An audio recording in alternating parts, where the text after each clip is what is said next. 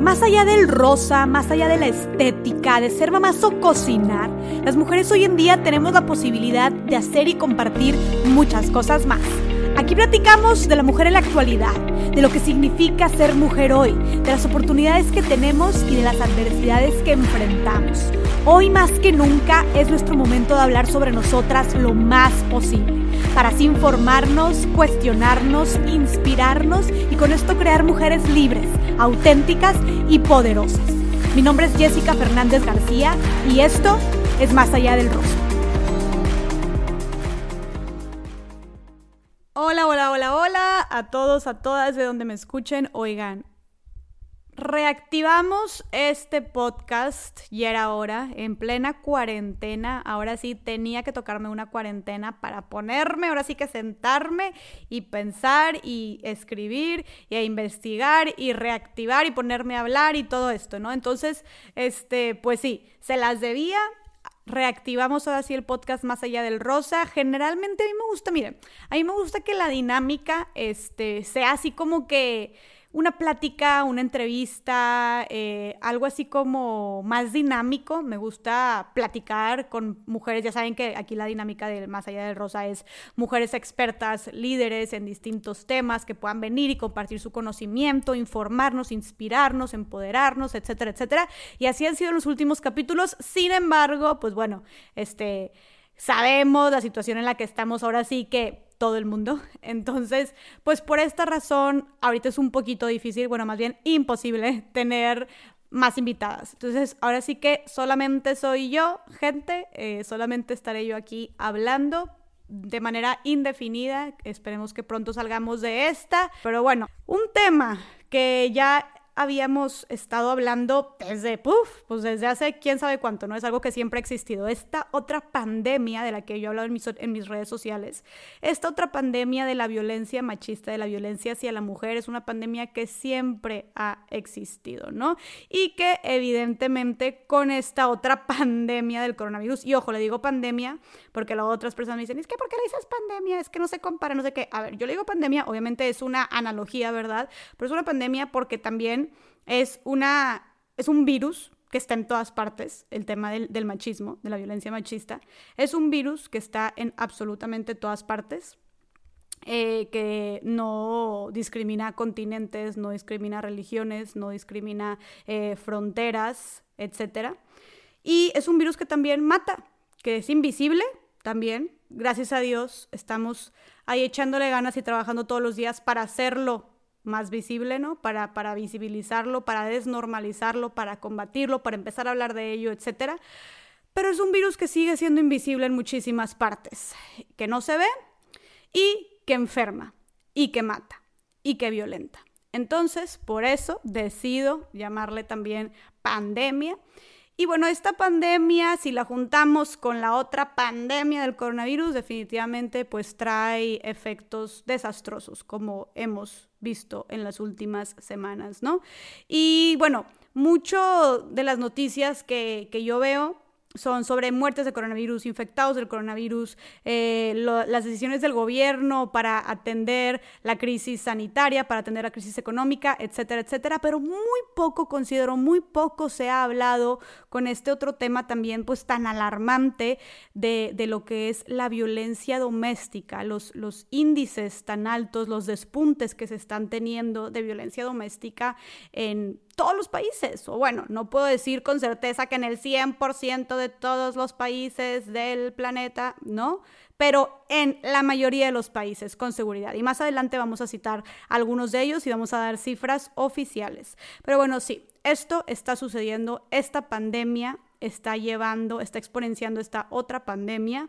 Y bueno, ahora sí que pues los casos son alarmantes. Desmenuzando un poquito todo este tema, el secretario general de las Naciones Unidas, Antonio Guterres, justamente pidió de la manera más atenta a todos los gobiernos, esto fue un comunicado a todos los gobiernos de manera internacional, que se adopten medidas para enfrentar, y lo dijo así tal cual, abro comillas, un estremecedor repunte global de la violencia doméstica.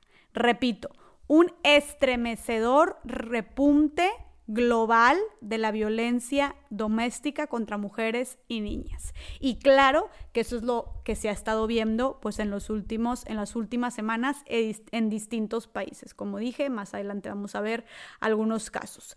¿Por qué se estará dando todo esto? Bueno, pues ahora sí que rápidamente de manera general y a simple lógica, como dije en un principio, si ya era un problema que, veníamos cargando el tema de la violencia contra las mujeres, y creo que esto no lo mencioné, pero además el tema de la violencia contra las mujeres en el espacio privado, o sea, en su casa, es también, uff, o sea, fuertísimo. De hecho, la ONU dijo en el 2019 que el lugar más peligroso para una mujer es su propia casa.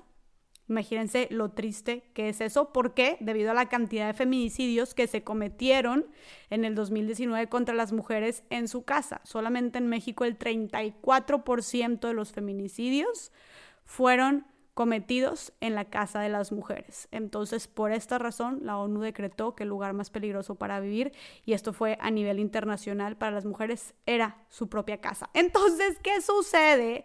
Cuando llega el coronavirus y nos encierran a todas en la casa.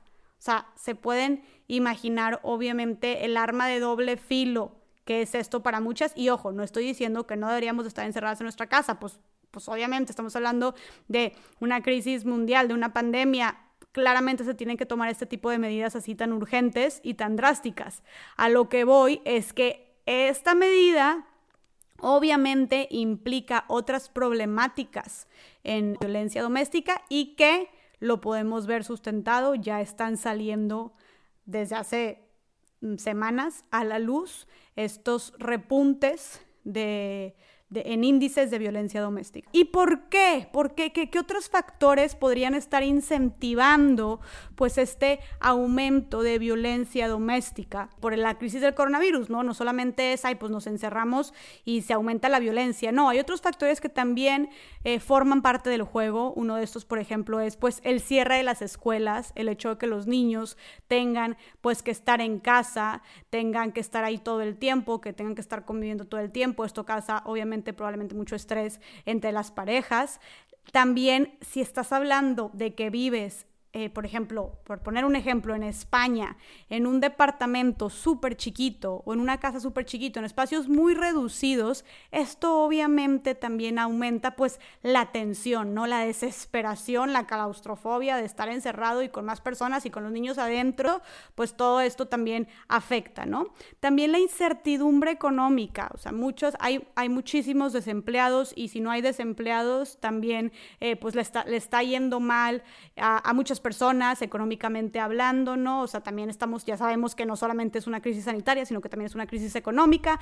Entonces, pues esto, por ejemplo, específicamente hablando de los hombres, en muchos países el hombre sigue siendo el principal sustento económico de la casa. Entonces, pues obviamente para los hombres esto significa una, un gran peso sobre sus hombros, ¿no? Esto es tensión para ellos, esto es incertidumbre, esto es mucha presión de qué va a pasar y cómo le voy a hacer y cómo voy a darle de comer a mis hijos y a mi familia y cómo voy a sacar adelante.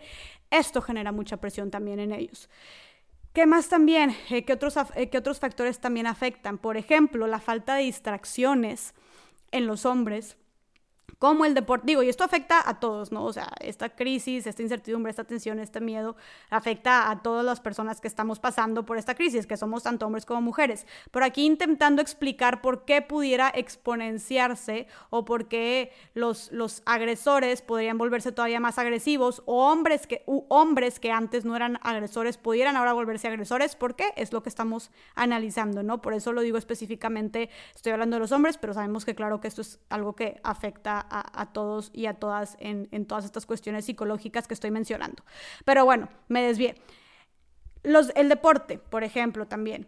El deporte eh, como distracción, como manera de ahora sí que deshacerte o, desbocar muchísimas tensiones o, o, problemáticas, simplemente como una manera de distracción para muchos hombres, pues ya no se está pudiendo hacer, ¿no? Desde ir a practicar deporte, desde ir a despejarte, a correr, al gimnasio, etcétera, hasta pues ver, ver deporte, ¿no? O sea, ver los partidos de fútbol, que pues a muchísimos hombres, por ejemplo, eh, era su, casi que su pan de cada día, su distracción. Mi papá y mi hermano, yo tengo un hermano de 18 años y mi papá, ahora sí que están sufriendo porque pues no pueden ver los partidos de fútbol, ¿no? Entonces, esto claro que también genera en ellos no poder tener este tipo de distracciones, pues es algo que aumenta toda toda esta tensión, toda, toda esta tensión, perdón. Entonces, todo este, toda esta mezcla, ahora mezclemos todo lo que acabo de decir, hace que definitivamente pueda existir esta probabilidad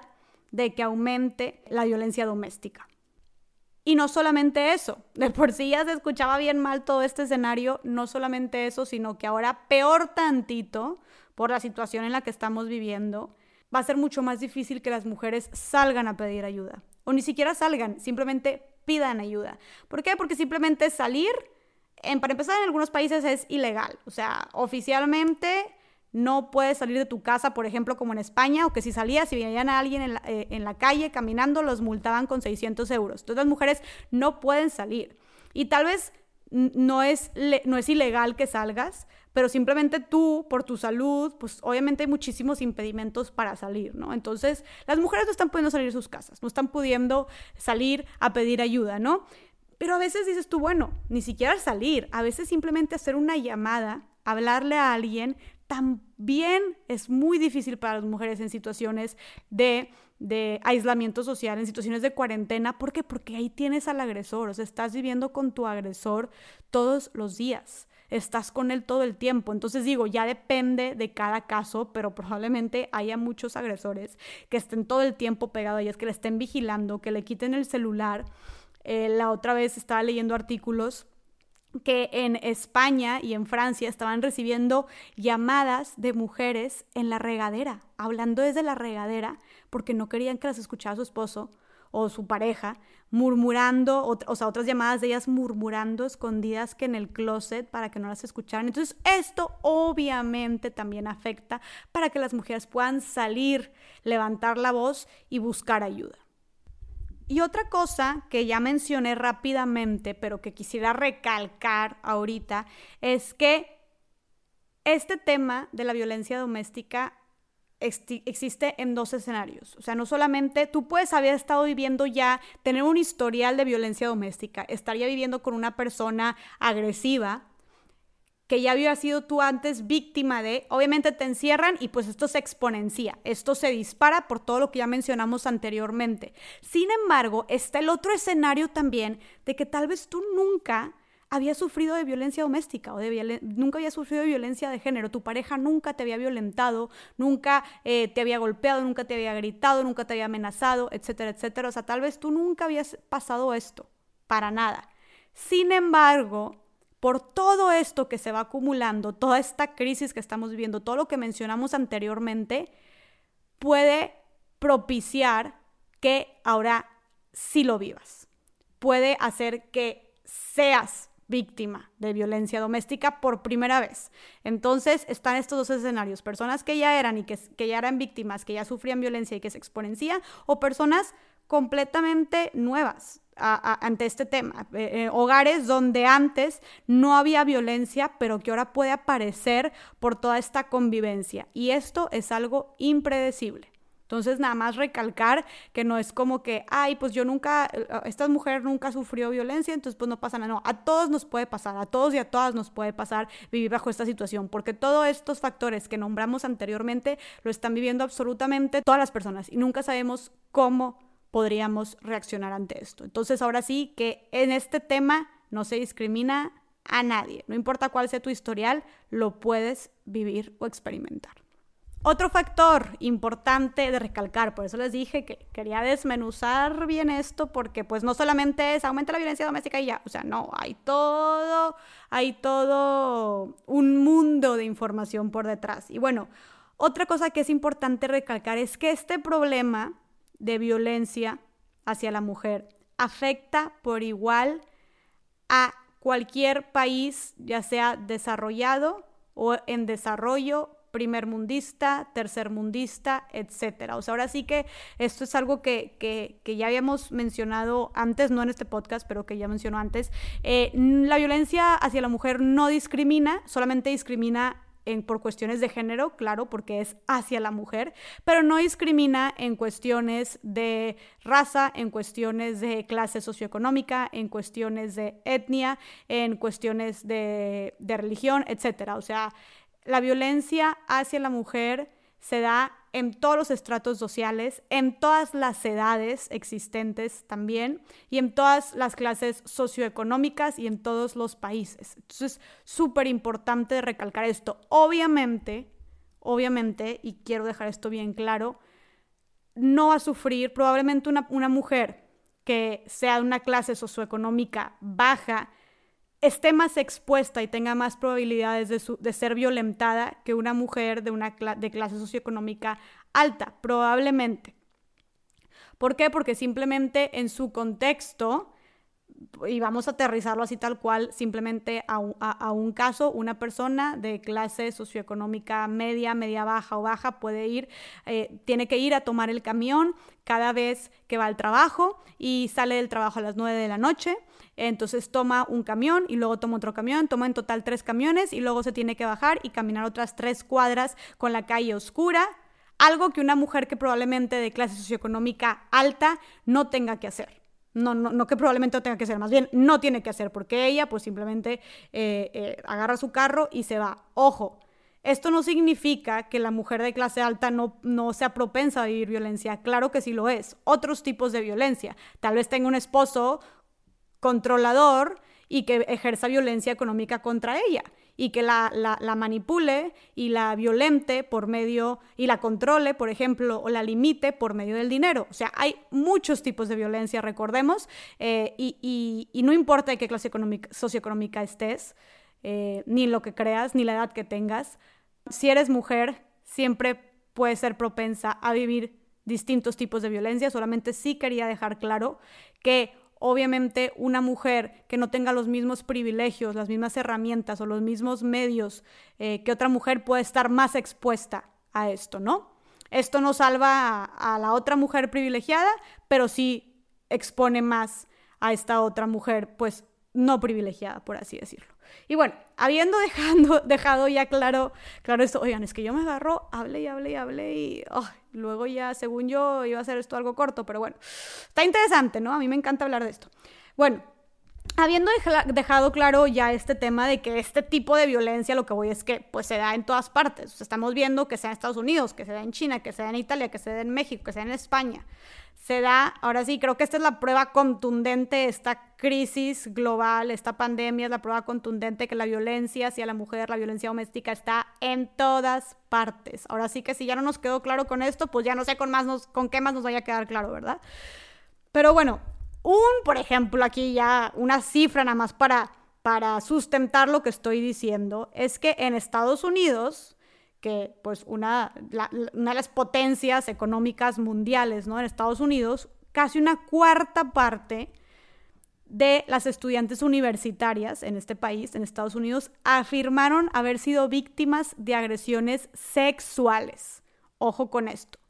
Y por otro lado, en África subsahariana, la violencia en pareja está presente en el 65% de las mujeres. 65%, eso es más de la mitad.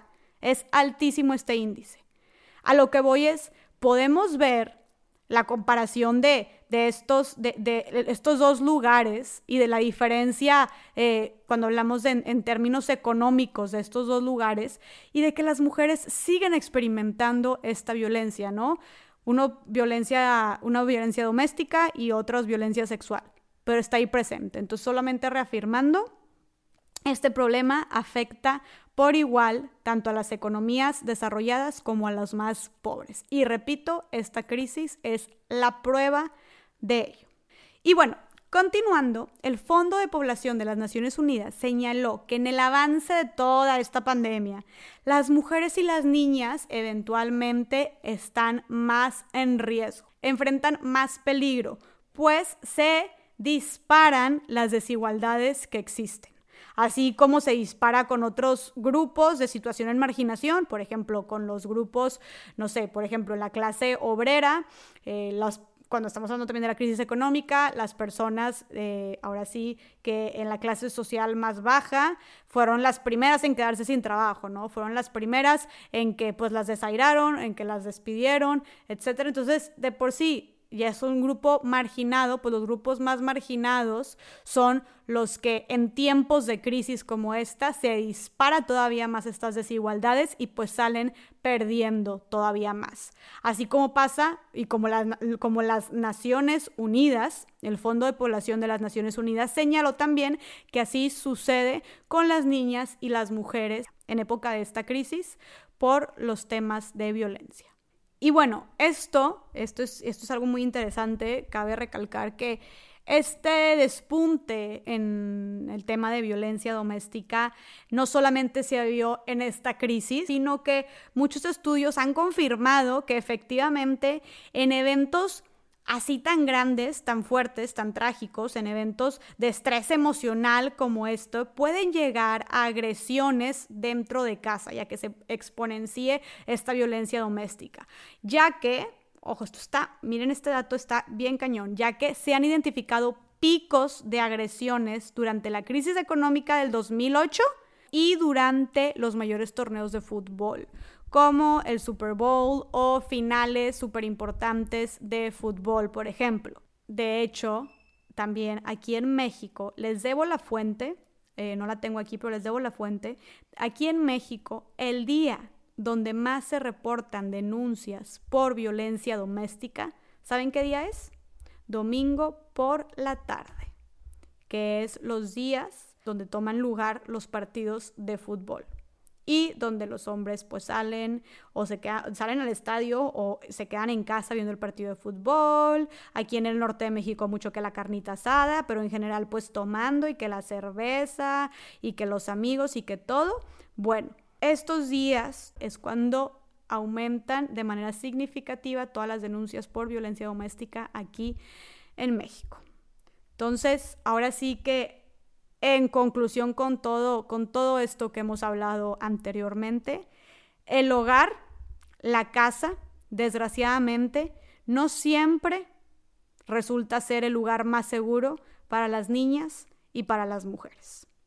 ¿Y qué pasa cuando en una crisis como esta las obligas a estar 24/7 aisladas, encerradas, en algunos países de manera obligatoria en su casa? Pues cosas muy feas pueden suceder. Y es lo que hemos estado viendo en las últimas semanas. Bueno, y este incremento de violencia hacia la mujer por debido al encierro, al aislamiento social, por la cuestión de la pandemia del coronavirus, se ha visto en muchísimos países, en todos los continentes. Se ha visto ya en países como China, Corea, el Reino Unido, Finlandia, Brasil, Irlanda, Alemania, Italia, Francia, Argentina, Chile y México, por decir solo unos cuantos, ¿no? Si no, pues no acabaríamos. Y ahora sí, para dar lo prometido, lo que les dije anteriormente, datos específicos y cifras. Por ejemplo, en China, en algunas ciudades a partir del aislamiento social, de la cuarentena, se triplicó, se triplicó las denuncias por violencia doméstica en China. En Francia, por otro lado, la violencia doméstica aumentó en un 32% solo en una semana de cuarentena. En Colombia, la línea para atender violencia hacia la mujer recibió un 91% más de llamadas que hace un año. O sea que este mismo mes, hace un año, recibió un 91% más. O sea, casi se duplicó. Por otro lado, en Argentina hubo también 30% más de llamadas eh, para asesoramiento o denuncia de violencia doméstica. En Chile, las llamadas por esta misma violencia subieron hasta un 70% en la segunda mitad del mes de marzo del mes pasado. Y ahora sí que nada más y nada menos nuestro querido México, ojo, no voy a decir todas las, no los quiero marear con un chorro de porcentajes y de cifras y todo esto, porque pues no me voy a ir país por país, pero esto es para que vean eh, las cifras oficiales de varios países, no los voy a decir todos, pero bueno, claro que no puedo dejar afuera México. Y nuestro querido, nuestro México lindo y querido registró un aumento del 60% en las consultas para orientación a través ya sea de llamadas telefónicas, de redes sociales o de correo electrónico para atender violencia contra las mujeres. Un 60% de aumento en estas consultas es lo que se registró en nuestro país. Por otro lado, las peticiones de mujeres para acceder a un asilo, a un asilo, a un asilo según la Red Nacional de Refugios. Ojo, un asilo, un buscar refugio es porque ya tu vida está en peligro, es porque ya estás desesperada, es porque ya estás huyendo prácticamente. Estas peticiones subieron hasta un 30% a partir de la cuarentena y esto hizo que los refugios para mujeres en la capital de nuestro país estén ahora sí que en su máxima capacidad. Ya no les caben más personas, más mujeres. Entonces, pues bueno, ya y ahora sí que un montón de noticias negativas, pero ¿qué se puede hacer? Esta es la parte más importante y es por la cual estoy grabando este podcast, este episodio, por lo cual quise empezar por este tema, ya que lo estamos reactivando, el qué se puede hacer, porque claro que se puede hacer algo. Si bien está dicho y es claro que la mejor medida para atender y para erradicar, eh, combatir todo este tema del coronavirus es quedarnos en casa, o sea, hashtag quédate en casa, todo hasta el sticker de Instagram, ¿no? Quédate en casa o en casa más bien. O sea, esto está, no, no, no, no hay duda alguna de que debemos de quedarnos en casa, pero viendo todo esto, ¿qué se puede hacer para estar en casa y al mismo tiempo combatir esta violencia doméstica que están viviendo tantas mujeres en nuestro mundo. Y bueno, estas son algunas de las medidas que se pueden tomar para combatir el tema de violencia según la ONU. 1. Aumentar la inversión en servicios de ayuda en línea y en organizaciones de la sociedad civil. 2. Garantizar que los sistemas judiciales sigan procesando a los abusadores. 3. Establecer sistemas de alerta de emergencia en farmacias y tiendas de comestibles. Esto ya se está implementando en, algunos países, lo vamos a ver más adelante.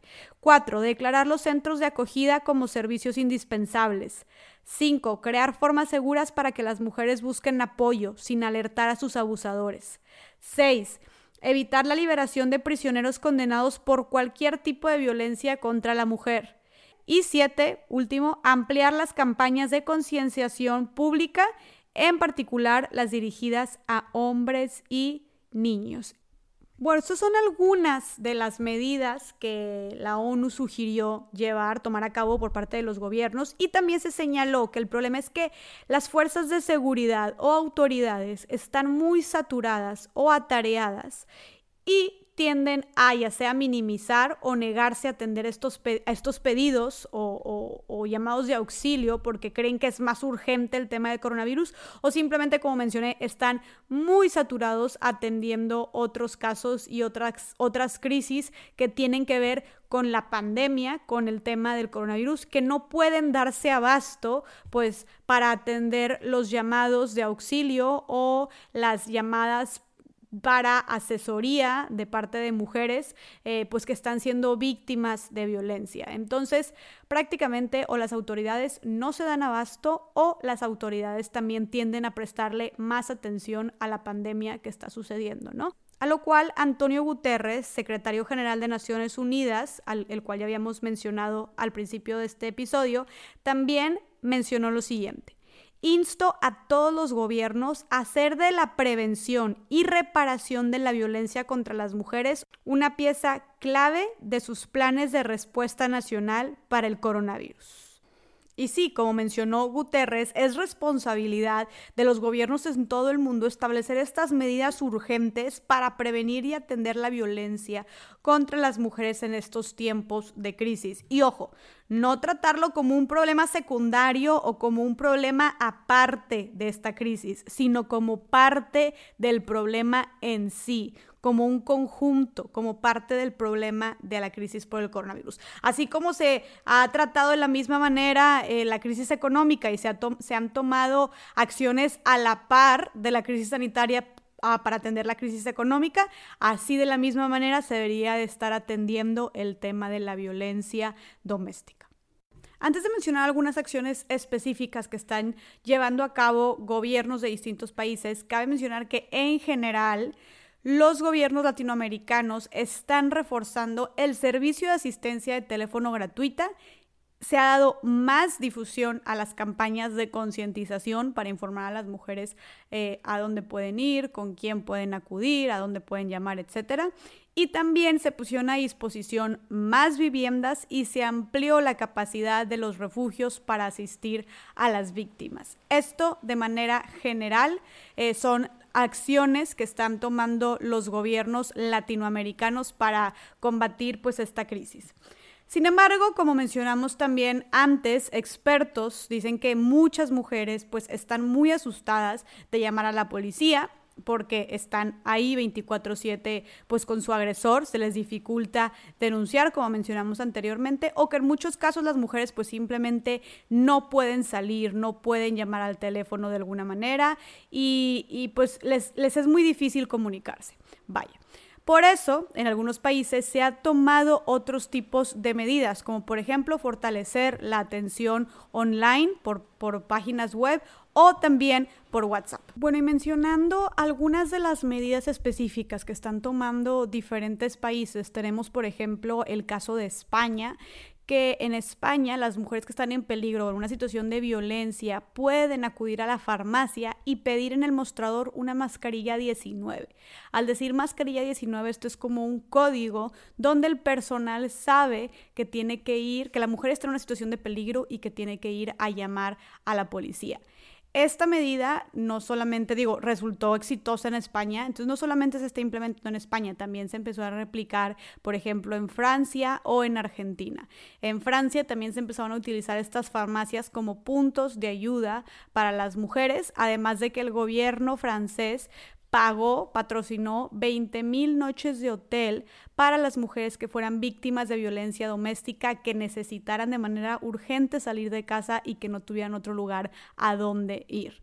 En Argentina también se utilizó este código en las farmacias de mascarilla 19, pero no se le llamaba mascarilla 19, sino que en este caso iban a las farmacias las mujeres y piden el barbijo rojo. Pero era básicamente la misma dinámica, donde la, persona que la atendía sabía que la mujer estaba eh, ahora sí que denunciando de manera indirecta este, esta violencia o este maltrato y pues acudían a llamar a las autoridades. Además, en Argentina, el Ejecutivo argentino hizo explícito que cualquier mujer que rompiera la cuarentena para escapar de alguna agresión o de alguna situación peligrosa para ella, para denunciar su situación, no iba a ser multada, por ejemplo. Entonces las mujeres sí tenían la oportunidad de salir sin tener otras repercusiones en su contra. Además, en Argentina no solamente estaban utilizando las farmacias como puntos de ayuda, sino también los supermercados. También se anunció que se iba a empezar a utilizar los supermercados como centros de asesoramiento que pudieran estar al alcance de las víctimas. Por ejemplo, en Australia, el gobierno de Australia invirtió 92 millones de dólares que se van a utilizar para apoyar a las víctimas de violencia doméstica y sexual durante esta contingencia del coronavirus. Colombia lanzó una campaña a través de Internet para animar a las mujeres a denunciar cualquier tipo de violencia que pudieran estar viviendo durante su cuarentena. Específicamente en la capital de Bogotá se duplicó la atención para recibir denuncias y ofrecer a las mujeres que lo requirieran. Por otro lado, el gobierno chileno ha reforzado con más turnos el teléfono de atención para víctimas que puedan estar en, situaciones de violencia y está ofreciendo una orientación de 24/7, 24 horas los 7 días de la semana a las mujeres. Además, va a poner en práctica como una nueva modalidad para que las mujeres puedan comunicarse de manera silenciosa a través de WhatsApp o mensajes de texto mientras conviven con su agresor, ¿no? El mismo problema que habíamos mencionado antes, lo están intentando de que las mujeres pues no pueden, no pueden pedir ayuda, no pueden llamar, no pueden salir, etcétera. Está intentando el gobierno chileno resolverlo por medio de plataformas que les permitan a las mujeres comunicarse solamente por medio de mensajes de texto. Esto también está sucediendo en Inglaterra. En Inglaterra se inventó la llamada de emergencia Silent Solution, la cual se puede realizar eh, sin necesidad de hablar. Tú puedes marcar a la policía y proporcionar toda la información que necesites solamente escribiendo por medio de tu pantalla. También se instaló un chatbot, que es un robot con el que tú puedes chatear para asesorarte eh, en caso de sufrir algún tipo de violencia, ¿no? Y bueno, estas son algunas de las acciones que se implementaron en diferentes países, em, por decir algunas solamente. Y yo sé que aquí mucha gente que nos escucha, la mayoría son mexicanos o mexicanas, yo también soy mexicana. Entonces, bueno, ¿qué se está haciendo en México? ¿Qué acciones se han llevado, se han tomado eh, en las últimas semanas para atender el tema de, de violencia contra la mujer? Y bueno, la Secretaría de Seguridad incrementó el patrullaje en las regiones con mayor índice de violencia hacia las mujeres, pues para tener ahora sí que más vigilancia y más control. También se hizo una campaña informativa que se llama Contingencia sin Violencia, que tiene el objetivo pues de difundir las acciones que se pueden llevar a cabo para evitar, eh, propiciar la violencia, cualquier información también necesaria para personas que están en situaciones de riesgo, eh, centros a los que puedan acudir, teléfonos a los que puedan llamar, refugios también a los que podrían también estar. Entonces, todo esto se está haciendo por medio de esta campaña informativa. Y también se reforzaron las brigadas de rescate y seguimiento para para víctimas de, violencia doméstica, para que así se puedan estar visitando los hogares que reciban denuncias, atender casos urgentes de violencia y proteger y trasladar a las mujeres en situación de riesgo a un espacio seguro, como por ejemplo pues a un refugio. Específicamente, ahora sí que me estoy yendo de internacional a, más, cada vez más específico, más local. Yo soy del estado de Nuevo León, al norte de México, y específicamente en el estado de Nuevo León, el Instituto Estatal de las Mujeres está compartiendo un manual para la actuación y protección de mujeres víctimas de violencia familiar y o de género. Este manual contiene algunas acciones que, eh, se recomienda seguir en caso de que seas una persona que sufre violencia o conozcas, eso es súper importante, a una, a una mujer que, sufre violencia, ¿no? ¿Qué puedes hacer? Y también teléfonos de emergencia y refugios a los que se puede acudir. Entonces, rápidamente, digo, esto es repito, los teléfonos y las organizaciones que voy a decir aquí son específicamente del Estado de Nuevo León. Sin embargo, estas acciones que voy a decir que se pueden llevar a cabo aplican para todos. O sea, esto va más allá del Estado de Nuevo León. Estas son acciones que podría tomar cualquier persona independientemente de su ciudad, de su estado, de su país, para ahora sí que pelar el ojo y, y, protegernos y proteger a otras mujeres que pudieran estar en una situación de violencia. Así que independientemente de dónde seas, esto es importante en estos tiempos de crisis. Entonces, si eres una mujer que sufre violencia, se recomienda seguir los siguientes pasos. Número uno, es importante identificar si eres víctima o víctima potencial, probable víctima de violencia. ¿Ok? Es importante como quitarnos esta venda, no cegarnos y, e intentar estar al pendiente de situaciones que podamos vivir que puedan terminar en una situación de violencia, ¿no? Ya sea para nosotras o para nuestros hijos. Esto significa estar atentas a cualquier situación que te pueda causar daño o sufrimiento. Recordemos que la violencia no solamente es física, la violencia no solamente es que te golpeen, no solamente es que te empujen, la violencia no solamente es que te insulten. La violencia también puede ser psicológica, amenazándote, chantajeándote, eh, insultándote o haciéndote sentir culpable, haciéndote sentir menos, etc. La violencia también puede ser sexual, obligándote o, chantajeándote para mantener relaciones sexuales. No solamente tiene que haber, y ahora sí que lo voy a decir súper explícito, no solamente es violencia sexual cuando hay penetración, ¿ok? También puede ser cuando hay tocamientos indeseados o simplemente relaciones sexuales forzadas. También puede haber violencia económica donde tu pareja te controla, te limita por medio del dinero. Cuando te controla tus ingresos o cuando te quita tu sueldo o cuando te impide también hacer algo para ser tú económicamente independiente y poder tomar ahora sí que pues tus propias decisiones. Acuérdense que violencia también es aventar cosas a la pared, destruir tu celular, quemar tu ropa, eh, dañar tu carro, cualquier daño a algo que te pertenece, algo que es de tu propiedad es, también cuenta como violencia patrimonial. Entonces, recordemos, hago este pequeño paréntesis de tipos de violencia, luego podemos hacer un capítulo más extenso de lo, de lo que son los tipos de violencia, pero a lo que voy es que violencia no solamente es que te golpee, o que te insulte. Hay muchísimos otros tipos de violencia, muchos que están completamente invisibilizados y tal vez estamos viviendo violencia que ni siquiera sabemos que es violencia. Por eso, cuando decimos que el, número, el paso número uno para estar alertas en esta situación del aislamiento, de la cuarentena, es poner atención a cualquier tipo de violencia que podamos estar viviendo que pueda desembocar en más violencia o que pueda incrementarse en otros tipos de violencia, porque recordemos que la violencia siempre es gradual, la violencia siempre va a aumentar, ¿ok? Entonces, estar atentos a eso, a cualquiera de estas situaciones que podría hacer daño a nosotros o a nuestros hijos, reconocerlas y no minimizarlas. Acción número dos a tomar en cuenta. Una vez que identificaste que eres víctima o posible víctima o víctima potencial de esta situación, es súper importante tener a la mano los números de emergencia, ya sea instituciones públicas o privadas que te puedan ofrecer ayuda en caso de una emergencia. Tenerlo a la mano. Ahora sí que en una libretita que siempre tengas contigo, en las notas de tu celular, súper importante, o incluso si te lo puedes saber, algún número de memoria, mejor. Importantísimo también, si estás marcando y no te contestan, ahorita las líneas telefónicas pueden estar muy saturadas, si estás llamando y no te contestan, no desistas. No desistas, sigue intentando hasta que puedas recibir esta ayuda. Pero si la primera vez no te contestan, no tires todo por la borda y ya digas, no, pues ni modo, ya valí queso y aquí me quedo en esta situación. No, sigue insistiendo. Y si no es con ese teléfono, intenta con otro y pídele a una amiga que te ayude también a insistir. Lo importante es, pues, que no te des por vencida.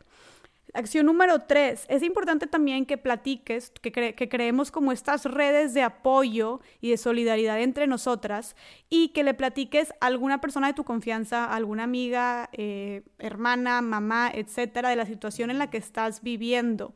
Una persona, pues obviamente que en la que confíes y la que te respete y generemos un código de emergencia. Lo dije una vez en uno de mis videos, eh, hacer por ejemplo un grupo de WhatsApp tal vez con dos personas de tu confianza en la que se genere un código de emergencia y que sepan que si tú escribes esa palabra o si mandas esa palabra o si les marcas con esa palabra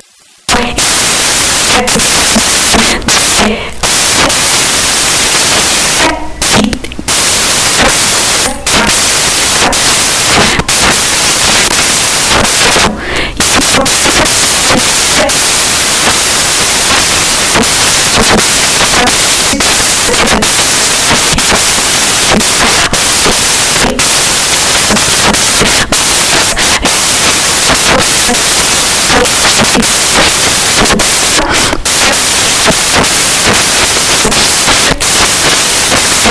you.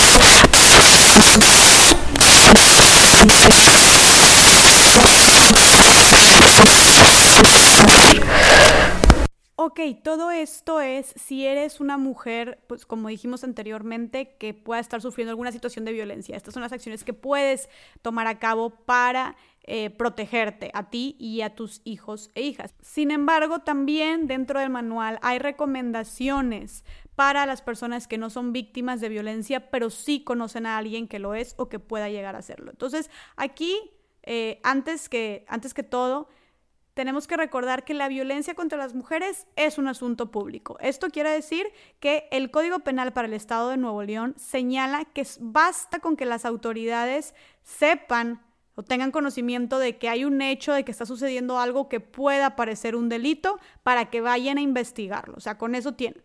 Entonces, tomando en cuenta esto, si llegas a escuchar gritos, insultos, golpes en la casa de tu vecino o en la casa de tu amiga por, cuando estás hablando con ella por teléfono o donde sea, es importante que llames al 911 para realizar una denuncia ante la Fiscalía General de Justicia del Estado. Ahora, no solo esto, también tenemos las siguientes recomendaciones y que es uno, siempre y cuando no represente un riesgo para ti misma, puedes ofrecer resguardar temporalmente a una mujer, adolescente o niña que sufra violencia. Esto mientras la policía va por ella o se hacen los trámites que se necesiten hacer, siempre y cuando, repito, no represente un riesgo para tu integridad o seguridad. Dos, podemos también ofrecernos a resguardar esta bolsa o maleta de la que estuvimos hablando en los puntos anteriores de otras mujeres, de nuestra vecina, de nuestra amiga, que en caso de emergencia tengan que huir y la vayan a necesitar después, también podemos nosotros o nosotras ofrecernos a cuidarla, ¿no? Tres, súper importante, no criticar ni hacer juicios eh, o juzgar a mujeres, niñas, adolescentes que sufran o que estén en una situación de violencia y que tengan la confianza de compartirnoslo, de contárnoslo, ¿no? Acuérdense que hablamos de lo importante que es crear estas redes de apoyo y de solidaridad entre nosotras para que una mujer pueda sentirse segura y en caso de sentirse en peligro lo pueda platicar con nosotras y lo pueda denunciar. Si una mujer no se siente segura, no se siente acompañada, no se siente en confianza, al contrario, se siente juzgada eh, o se siente criticada o siente que no le creen, no va a pedir ayuda, no va a acudir a nosotras cuando esté en una situación de peligro. Así que es súper importante tratar con respeto y credibilidad, pues esta, este tipo de situaciones donde otras mujeres confían en nosotras. Y bueno, ahora sí que los teléfonos de emergencia que tanto hemos estado mencionando varían dependiendo del estado, varían dependiendo del país. Todo esto lo pueden encontrar en la página oficial del gobierno de su país o del gobierno de, de, su estado. Y bueno, aquí específicamente en Nuevo León, si quieres hacer alguna denuncia o quieres recibir alguna asesoría, si te encuentras en una situación de violencia, puedes llamar al Instituto Estatal de la Mujer, a la Red Nacional de Refugios, a la Fiscalía General de Justicia o Alternativas Pacíficas, para aquí específicamente en Nuevo León. Para cualquiera de estas instituciones, puedes conseguir su teléfono en internet o en sus redes sociales. Y bueno, básicamente esto es todo. Creo que ya nos extendimos mucho en el capítulo de hoy. Quería como platicar eh, de dónde se derivaba toda esta violencia, qué cosas podían estar exponenciando, cuál es la situación actual en distintos países, qué medidas se están llevando a cabo y finalizar pues con estas acciones que podemos tomar tanto personas que estén en esta situación o personas que estén contemplando a alguien más en esta situación, pues para tratar de, de, de combatir esta violencia, ¿no? Entonces, ahora sí que lo último que les pido en este episodio, antes de despedirme y de terminar, es que difundan esta información. Difundan, difundan, difundan esta información. Es súper importante. Ahorita hay mucha gente muy conectada. Ahorita todo el mundo está en redes sociales. Ahorita todo el mundo está en el teléfono. Entonces, si pueden difundir estas acciones que se pueden llevar a cabo para combatir la violencia, podríamos estar literalmente salvando vidas. Y ya para terminar, quisiera decir que si tú que me estás escuchando, tu mujer, estás en una situación de violencia, estás en peligro, aunque estemos en una crisis mundial, aunque estemos en cuarentena, aisladas en nuestra casa, aunque puedas tener a tu agresor amenazándote todo el tiempo, hoy más que nunca no estás sola. No estás sola, por eso estoy grabando este episodio, porque quiero que todos sepan y todas sepan que hoy más que nunca estamos al pendiente de ustedes, el gobierno está al pendiente de ustedes, las instituciones públicas y privadas están dispuestas a ayudar y están poniendo sus esfuerzos para cambiar la situación en la que sea que estés. Por esto mismo brindo las herramientas eh, que mencioné anteriormente, buscando que tomes acción que salgas, que denuncies, que, que, mandes ese código de emergencia, que le cuentes a tus amigas, que hagas un plan de emergencia con tus hijos, que hagas esa llamada anónima, mandes ese mensaje de texto para alertar a las autoridades y que cambies tu realidad. Entonces, repito, a pesar del aislamiento, a pesar de la cuarentena, a pesar de esta pandemia, hoy más que nunca no estás sola y está todo el mundo dispuesto a ayudarte. Si llegaste hasta aquí, muchas gracias por tomarte el tiempo de escuchar todo esto. Gracias por preocuparte por estar informado, informada, por ser consciente. Y pues bueno, nos vemos en el siguiente episodio para seguir hablando de estos temas que tanto urgen, pero que tan poco se hablan en nuestra sociedad.